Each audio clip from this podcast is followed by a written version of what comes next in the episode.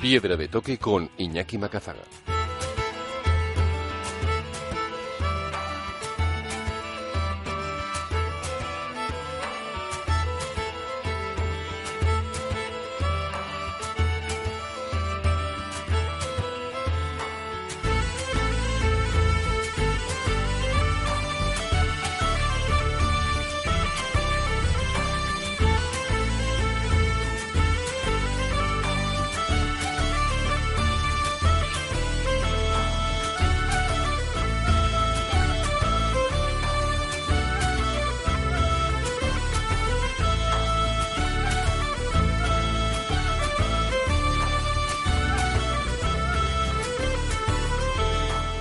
Aquí arranca Piedra de Toque, el momento de los viajes, la montaña y la aventura en Onda Vasca, con todos los contenidos accesibles en piedradetoque.es.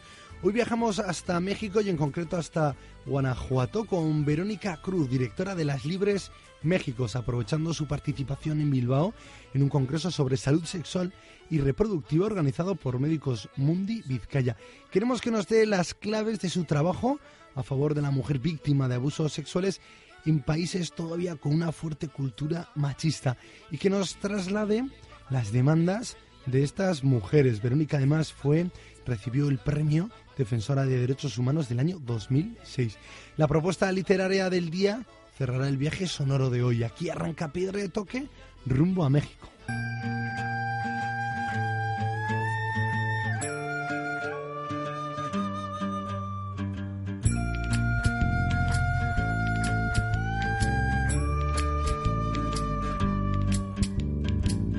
Me regalen más libros porque no los leo. Lo que he aprendido es porque lo veo. Mientras más pasan los años, me contradigo cuando pienso. El tiempo no me mueve, yo me muevo con el tiempo. Soy las ganas de vivir, las ganas de cruzar.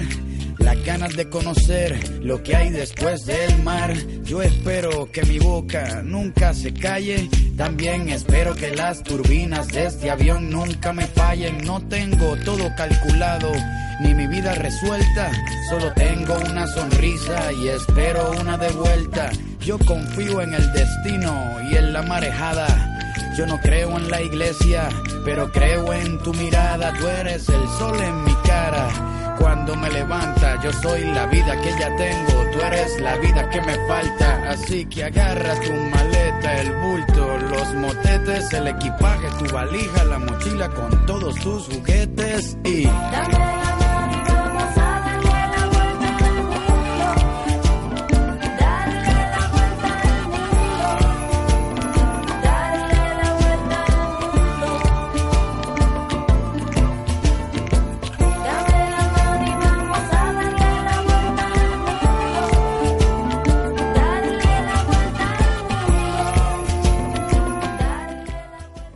En Piedra de Toque y ahora lo hacemos rumbo a México con Verónica Cruz, directora de Las Libres México. Hola, buenas tardes. Pues sí, yo vengo de México, de un estado que se llama Guanajuato, que todavía, como bien dices, México tenemos una cultura machista, fundamentalmente que ejerce violencia contra las mujeres y Guanajuato es un estado muy conservador donde todavía nuestros gobiernos no quieren abrir su mentalidad hacia el avance de los derechos humanos de las mujeres como ha sucedido en el mundo. Y hoy eh, las mujeres tenemos que estar exigiendo la garantía de nuestros derechos, por eso existimos las Libres, una organización de mujeres feministas que estamos ahí para hacer avanzar nuestros derechos tanto en el nivel comunitario como en la exigencia hacia el Estado y con cada una de las mujeres que es víctima de violencia de género, particularmente violencia sexual, nosotras las acompañamos para que accedan a la justicia, sean niñas víctimas de violación incluso en sus propias casas que quedan embarazadas después de una violación, para que accedan a un aborto legal y seguro, o sean las mujeres víctimas de violencia machista de parte de sus esposos para que el gobierno, el Estado puedan acceder a, acceder a la justicia. Y nosotras también al mismo tiempo hacemos con las mujeres procesos educativos para que todas las mujeres y las niñas de las comunidades rurales, de las comunidades indígenas, de las colonias urbanas, conozcan sus derechos y juntas hagamos un gran o un movimiento amplio para exigir al Estado la garantía por lo menos del derecho de las mujeres a una vida libre de violencia, donde Guanajuato y el país es un país donde la violencia ha alcanzado extremos de violencia hasta el feminicidio, es decir, esta muerte brutal de las mujeres solo por el hecho de ser mujeres. Bueno, Verónica, y ya lleváis casi dos décadas, ¿no? 14, 15 años de trabajo con las libres. Eh, y uno de los eh, temas o uno de vuestros objetivos es el acompañamiento, ¿no? Como destaquéis en vuestra web. Claro, hablamos de violencia machista, feminicidio, es un extremo, pero ya solo con acompañar a las mujeres, escucharlas y acompañarles en ese camino, ¿no? Bien sea hacia la denuncia o bien sea ellas mismas a superar ese momento y es un aporte muy fuerte que hacéis en Guanajuato y en general en todo México. Sí, para nosotras el acompañamiento significa eso, no solamente acompañar físicamente a las mujeres a que pongan su denuncia, sino hasta que se les haga justicia y todo lo que implique en el camino. Acompañarlas en la toma de sus decisiones para ejercer eh, sus derechos sexuales y reproductivos y hasta el acceso a un aborto seguro. Acompañar a las mujeres de manera emocional, jurídica y médica para resarcir el daño que deja en ellas la violencia feminicida o la a sus familias y a las propias mujeres que han sobrevivido al feminicidio o acompañar a las mujeres para que en su comunidad se conozcan los derechos de las mujeres. Para nosotras eso es el acompañamiento integral, acompañar a las mujeres en sus decisiones de ejercer su vida, su sexualidad, su reproducción con libertad y con eh, ir construyendo en la comunidad incluso ese acompañamiento social por el respeto a los derechos humanos de las mujeres. O sea, que en ese acompañamiento no solo eh, apoyáis eh, lo que decías, ¿no? Un Estado conservador, suplís un poco las carencias que pueden tener las instituciones, sino que también las carencias que puede haber incluso culturalmente dentro del entorno más cercano de esas mujeres, hasta eh, casi las carencias en la familia.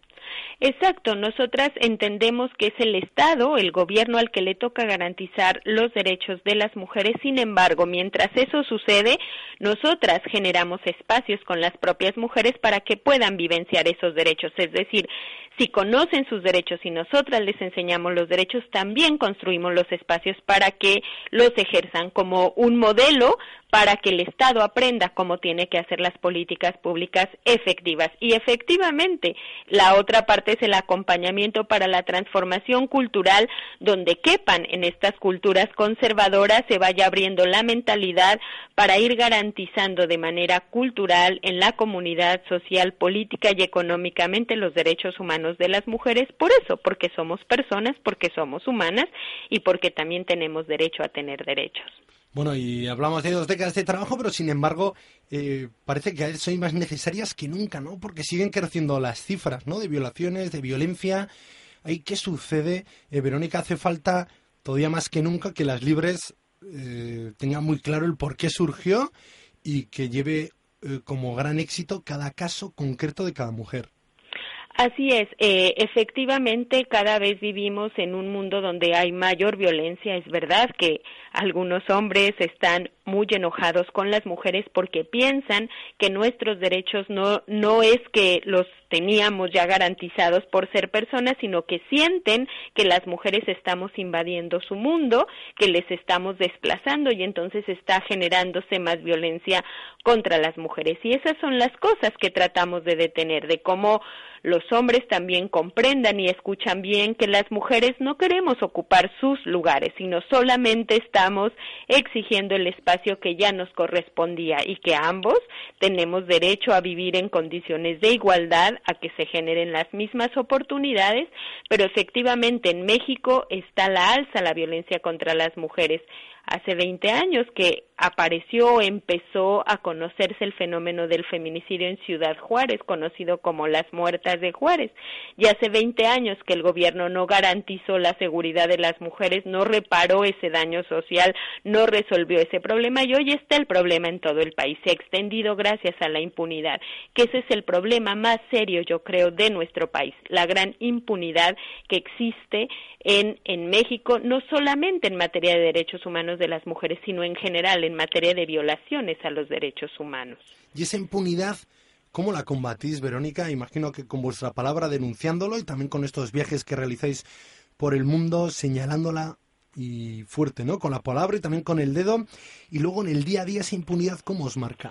De, de tres formas creo que nosotras la combatimos. Cotidianamente con cada mujer que denuncia una violación a sus derechos, que denuncia la violencia, estamos ahí las libres en Guanajuato para acompañarla y no permitir que haya más impunidad, evidenciando socialmente a los violentos, pero también evidenciando al Estado que ejerce violencia institucional contra las mujeres, llevando hasta la justicia sus últimas consecuencias la garantía de los derechos de las mujeres, generando opinión pública favorable a través de los medios de comunicación para que toda la gente, por ejemplo, el año pasado un caso de una joven sobreviviente de feminicidio ha logrado mucho más rápido que la sociedad acompañe a las mujeres víctimas de violación, no solamente las libres, sino la sociedad más en su conjunto, a la exigencia de justicia. Yo ya he colocado al gobierno de Guanajuato en la obligación de cambiar las leyes más rápido, de hacer políticas públicas más efectivas, de, de poner dinero real para que se declare una alerta de género en Guanajuato para eliminar el fenómeno del feminicidio. Y últimamente las Libres hemos hecho un documental que ha tenido muchísimo éxito que se llama Las Libres, la historia después de, donde denunciamos esta violencia y esta forma de accesar a la justicia junto con las mujeres tanto en México comparativamente con Estados Unidos y Argentina y se ha presentado ahora en México y en varios países del mundo y eso ha tenido una respuesta impresionante para transformar la cultura. Porque sois muchas, ¿no? Las libres no es que sea un grupo pequeño, sino que eh, imagino que también lo que os hace fuerte es la historia de cada una, pero que cada vez vais involucrando a más mujeres. Sí, eso, eso tiene las libres. Primero que es una organización así, muy libre, la gente está ahí porque quiere y hace lo que quiere y eso siempre da mucha más libertad de trabajar, de construir colectivamente y luego cada una de las mujeres que va accesando a un mundo mejor, al ejercicio de sus derechos, a la exigibilidad de la garantía de sus derechos, acompaña a otras mujeres para que lo hagan. Es decir, cuando una mujer vivencia la posibilidad de acceder a sus derechos, siempre se moviliza, toma conciencia para que otras mujeres y apoyar a que otras mujeres lo hagan. Y hoy hombres y mujeres de la sociedad, sin necesidad de que hayamos vivido una situación de violencia, vamos sumándonos al acompañamiento y a la exigencia de justicia y eso hemos ido logrando hacer un movimiento más amplio que vaya exigiendo por lo menos el derecho a una vida libre de violencia para las mujeres y el ejercicio de los derechos sexuales y reproductivos de las mujeres y las niñas. Eh, Verónica, en la web tenéis algunos testimonios eh, y a mí me ha marcado, y, y, te traigo uno, el de Adriana Manzanares Cayetano, que está datado el miércoles 22 de enero de 2014, hace meses que destacabais que salía de la cárcel del estado de Guerrero después de pasar allí siete años, nueve meses, tres días y todo, bueno, pues por, por eh, un aborto, ¿no? O por haber mantenido relaciones fuera del matrimonio, haber sido ajusticiado primero por su familia, por su comunidad. ¿Estos casos tan extremos se siguen dando? ¿Son casos, eso, extremos, pequeñas excepciones? No, de, desafortunadamente son casos de la vida cotidiana en México. Nosotras en 2010 descubrimos estos casos primero en Guanajuato de nueve mujeres y luego estos dos de dos mujeres indígenas en Guerrero, donde efectivamente el caso más brutal es el de Adriana, una mujer indígena que ni siquiera hablaba español obtuvo primero golpes de parte de su esposo por una infidelidad, después el esposo la llevó con su papá después de estar embarazada de otra persona que no era su pareja, el papá la volvió a golpear un mes, después la pusieron en la plaza pública, toda la comunidad la golpeó, por dos razones, porque a la comunidad le parece que ella hizo algo horrible, que es ser infiel, y ella producto muy probablemente de estos golpes, de esta violencia vivida, tuvo un aborto espontáneo y la justicia, lejos de garantizarle el ejercicio de sus derechos, la mete a la cárcel, la criminaliza por un aborto espontáneo con una pena de 22 años. Tenía siete años, nueve meses, tres días cuando la Suprema Corte de Justicia de la Nación, gracias a eh, las Libres y una clínica de interés público de una universidad que se llama SIDA en México. Juntos litigamos su caso, llegó hasta la Suprema Corte de Justicia de la Nación y finalmente en enero de este año efectivamente la Suprema Corte de Justicia de la Nación le otorgó un amparo liso y llano reconociendo la violencia comunitaria, la violencia de género ejercida contra esta mujer que además no tuvo un debido proceso porque ni siquiera supo de que la acusaban ya que no hablaba ni siquiera español y no tuvo traducción. Y a su pareja, que también fue detenido, él pudo alegar que, era ella la que quería, ¿no? Que él no sabía que ella iba a quedarse embarazada y, obtuvo su libertad. Su libertad. Y, lo peor es que a él sí lo defendieron y su comunidad a él sí lo defendió porque es un defensor de derechos humanos y dijo, bueno, él no hizo tan mal, él, él es hombre, también fue infiel a su esposa, pero él es hombre. Sí, una brutalidad. Y ante esos problemas tan culturales y que parece que se va a necesitar mucho tiempo, casi un cambio de generación. Ante eso, las libres también os arméis de valor y decís, bueno, pues formación, acciones, normalidad, difusión, mucho trabajo para educar. Sí, es mucho trabajo, es mucho esfuerzo. Las libres ponemos literalmente nuestra vida y nuestro recurso para eso, porque estamos empeñadas en no vivir, en no, en no acomodarnos a estar así como si fuera normal la violencia contra las mujeres. Nosotras no nos resignamos a vivir con ello y todos los días nos levantamos con esa fuerza y ese coraje de seguir transformando nuestra cultura y fundamentalmente exigiéndole a nuestros gobiernos su obligación de cumplir la ley y de usar el dinero público no para sus bolsillos, sino para la garantía de los derechos de las mujeres. Bueno, Verónica, y ahora que has podido tener eh, la oportunidad de pasar unos días por Bilbao, por Euskadi, ¿qué te ha parecido nuestra sociedad? ¿Ves que hay puntos de luz que son reproducibles o también ves que aquí eh, hay puntos grises, negros, que tendríamos que ponernos las pilas?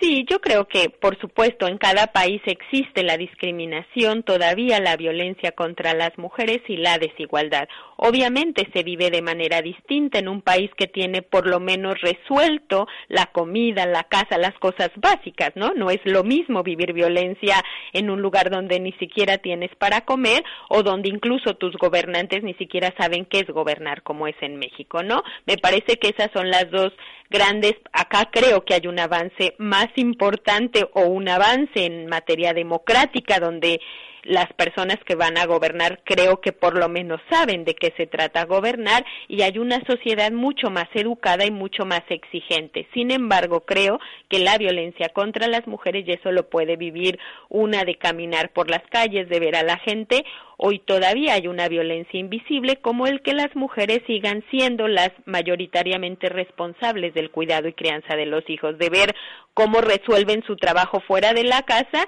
y al mismo tiempo cómo siguen resolviendo el cuidado y crianza de los hijos y las hijas. Muy bien, Verónica, pues eh, agradecerte que nos atiendas en esta visita por Euskadi, agradecerte también el testimonio y todos los años que lleváis ahí abriendo brecha en un país, en México, tan complicado. Y nada, nos quedamos con el nombre de las libres en México como un referente de esa lucha contra la violencia que sufren muchas mujeres en el mundo. Muchísimas gracias, Verónica. Gracias a ti, hasta luego, ya los radio escucha. También espero que las turbinas de este avión nunca me fallen. No tengo todo calculado, ni mi vida resuelta. Solo tengo una sonrisa y espero una de vuelta. Yo confío en el destino y en la marejada. Yo no creo en la iglesia, pero creo en tu mirada. Tú eres el sol en mi cara cuando me levanta. Yo soy la vida que ya tengo, tú eres la vida que me falta. Así que agarra tu maleta, el bulto, los motetes, el equipaje, tu valija, la mochila con todos tus juguetes y...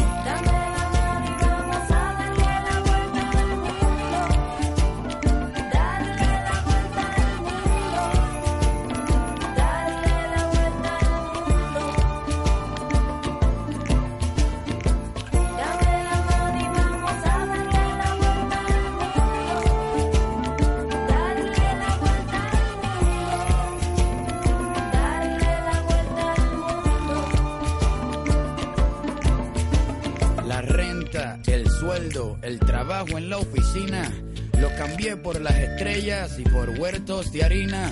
Me escapé de la rutina para pilotear mi viaje, porque el cubo en el que vivía se convirtió en paisaje. Yo era un objeto esperando hacer ceniza.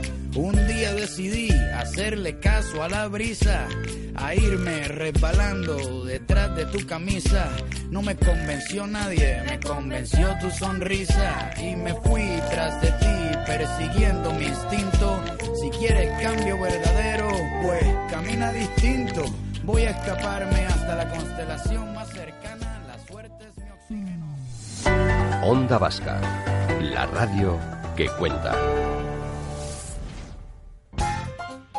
Begoña Beristain. Ese momento en el que el cable se te enrolla en la silla y no hay manera de deshacerse Y es del peligroso, nudo, ¿eh? Porque luego te levantas y... Podría haber, y sí, haber sí, sido sí. terrible, ¿eh? Además vale prevenir que curar. Alfredo Irasuegui. Hago lo que me sale del mismo. No es malo tenerle cierto respeto al arte de, de- de escribir. John Martija. se han anunciado los nombres que van a completar el escenario verde del Festival de Jazz del Jazzaldi. Y de 7 a 8, una mirada a lo que ocurre a nuestro alrededor con Lucía Egurbide. Unas jornadas de puertas abiertas con visitas guiadas gratuitas. La tarde en Euskadi, todos los días, en Onda Vasca, de 4 a 8 de la tarde. Como en casa no, es estar en casa, de verdad. Tú sí que eres educado. Onda Vasca, la radio que cuenta. Onda Vasca, la radio que cuenta. En Piedra de Toque, Viajes de papel.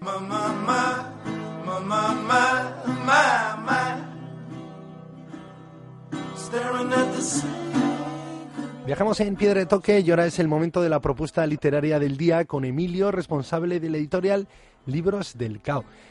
¿Qué hizo Emilio? Iñaki. Bueno, ¿qué libro nos propones hoy para viajar desde casa o del lugar que escojamos por el mundo? Pues mira, hoy vamos a hacer un viaje desde, desde Sicilia, eh, pasando hasta Estados Unidos, pasando por Cuba, pasando por el Vaticano, y igual algún oyente ya estará pensando en que estamos hablando de la mafia. ¿no? Este libro que presento hoy es, eh, se titula Crónicas de la Mafia y está escrito por, por Íñigo Domínguez, que es eh, corresponsal del Correo en Roma, donde lleva viviendo, pues no sé si 10, 12, ya 14 años. Y bueno, es una, es una historia mm, muy detallada, eh, muy fácil de leer, en eh, dividida en capítulos eh, breves, siempre construidos alrededor de un, de un personaje que te explica pues la, historia de la mafia desde sus orígenes más remotos hasta la actualidad, eh, pasando por las implicaciones en la política italiana, el salto a Estados Unidos y bueno, todo, todo tipo de- de episodios. Personajes que ha ido eh, recabando él en su labor de periodista a través ¿no? de, de, eh, los teletipos de las agencias, de lo leído en otros medios y de lo que él ha ido indagando. Sí, efectivamente, él, él- él cuenta ¿no? en, en el libro que, que, bueno, desde que llega a Roma empieza a hacer todos los días pues bueno sus, sus búsquedas en agencia, empieza a estar siempre muy atento a todo lo que se va escribiendo de, de la mafia en el día a día y cada vez que, que, que viajaba a España les decía que la gente le preguntaba mucho por, por la mafia, ¿no? Era Silvio Berlusconi y la mafia eran los dos temas por los que más le preguntaba a la gente. Entonces él ahí se da cuenta que aunque sí que se han publicado varios libros muy especializados sobre la mafia, eh, faltaba en un, libro, eh, digamos, con un toque más periodístico, más divulgativo y, más generalista, ¿no? Esta, esta es la intención que tiene, que es pues, una persona que, que a lo largo de 12 años ha leído y ha visto mucho de, de la mafia, pues eh, hacer una, una especie de, de resumen eh, para, para todo tipo de lectores, tanto para el que no conocía mucho este mundo de la mafia como para el que sí ha leído otros libros. Y nos ocurre un poco como el que hablamos en semanas anteriores eh, sobre Moscú, ¿no? Que a veces esa mirada del periodista, el que va buscando historias, nos vuelve a llevar también a personajes en los que perdemos un poco el perfil de la realidad y nos vamos a esos mafiosos italianos que nos ha traído más el Hollywood, pero que sin embargo siguen existiendo y siguen formando parte del día a día de muchos lugares o muchas formas de ser o de hacer el día a día en, en Italia. Claro, de, de hecho hay una hay una parte del libro, una, la parte final hace un recorrido por la filmografía de la mafia, ¿no? Desde desde el cine mudo hasta la actualidad, porque es muy interesante ver cómo la imagen que ha llegado al gran público de la mafia está tan influida por el por el cine, ¿no? En, ese sentido, él, él, habla mucho, por ejemplo, de, del Padrino, del cual reconoce que es una gran obra maestra cinematográfica, pero dice que dado una imagen totalmente distorsionada, excesivamente sofisticada y amable de, de la mafia. Y de hecho él comenta que es una película eh, que a los mafiosos les encanta, ¿no? Es porque se sienten retratados de una manera, pues eso, sofisticada, hermosa, como si fuese una especie de, de tragedia griega mientras que, por ejemplo, los mafiosos detestan una película como uno de los nuestros, porque ahí sí que los retrata pues como lo que son, ¿no? Bueno, pues una especie de, asesinos sin glamour, eh, conspiranoicos, que están enfarlopados, que discuten con la mujer, que, van en chándal, que son feos y que tienen pues una vida mucho más miserable de esta que, que retrata el padrino. Eso es, ¿no? Esclavos de sus vicios más que, ¿no? Románticos y, y y no sé, ¿no? Patriarcas de grupúsculos curiosos de hombres, ¿no? Que fuman puros y visten ropa sofisticada. Bien, bien, y además estuvisteis por Bilbao presentando el libro. Sí, sí, estuvimos ahí, eh, estuvimos en Bilbao con, nos acompañó Enrique González, eh, que fue realmente la persona que, que, nos pasó este libro, ¿no? Porque Enrique González eh, estuvo en Roma y fue, bueno, se hizo amigo de, Íñigo Domínguez y fue, fue Enrique, al, cual habíamos publicado un libro, el que nos pasó su contacto y dijo, mira, Íñigo ha escrito un libro sobre la mafia, creo que os va a gustar, y fue él el que, el que nos puso en contacto. Y sí, entonces, bueno, pues aprovechamos, estuvimos ahí en Bilbao, también estuvimos en, en Vitoria, y bueno, pues también es otro, otro recuerdo agradable a, unir a un libro que, que nos ha dado muchos muchas alegrías, que está funcionando muy bien y que encima ya pues eh, bueno en el aspecto personal pues me ha permitido hacerme una escapada por Euskadi con, con Íñigo y con Enrique que es una cosa que siempre se agradece muy bien muy bien oye y dices que está funcionando bien eh, porque el editorial no solo editáis los libros no como unas portadas atractivos como unos escritores, sino que también luego vais facilitando estas nuevas fórmulas también, ¿no? Descargárselo en libros electrónicos. ¿Qué tal es ese mundo? ¿Es real? ¿La gente lee libros electrónicos o no? Yo tengo la, la teoría de que no. Yo sé que, que, que, me voy un poco a, contracorriente de, mis compañeros de profesión y de muchas y de muchas personas, pero bueno, la sensación es que el, libro electrónico aquí no termina de arrancar. O sea, sí que en Inglaterra y en Estados Unidos tienen porcentajes ya bastante altos de ventas, pero aquí no, ¿no? Y nuestra propia experiencia, que sacamos todos los libros el mismo día a la venta en papel que, que el libro digital, y lo cierto es que podría decirte que aproximadamente de cada 10 ventas, 9 son en papel y una en, digital. Pero bueno, nosotros también apostamos por ese medio, sabemos que hay gente que, que nos compra y que incluso nos agradece que tengamos esa opción y además que la pongamos a un precio bastante razonable, mucho más barato que la dicen en papel. Entonces, bueno, nosotros damos la, damos la opción y, ya veremos qué, qué va pasando. Muy bien, Emilio, pues es que ricasco, Crónicas de la Mafia el libro con el que viajamos hoy por Italia y por medio mundo, siguiendo las huellas de la mafia, del autor Íñigo Domínguez y del editorial Libros del Cao. Es que ricasco, Emilio. Es que ricasco, Iñaki. Un abrazo. Un abrazo.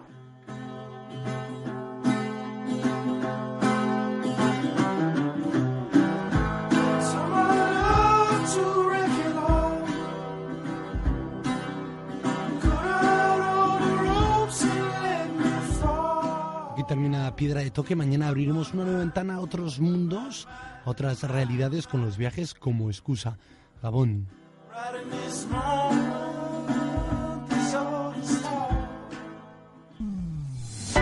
Onda Vasca, la radio que cuenta.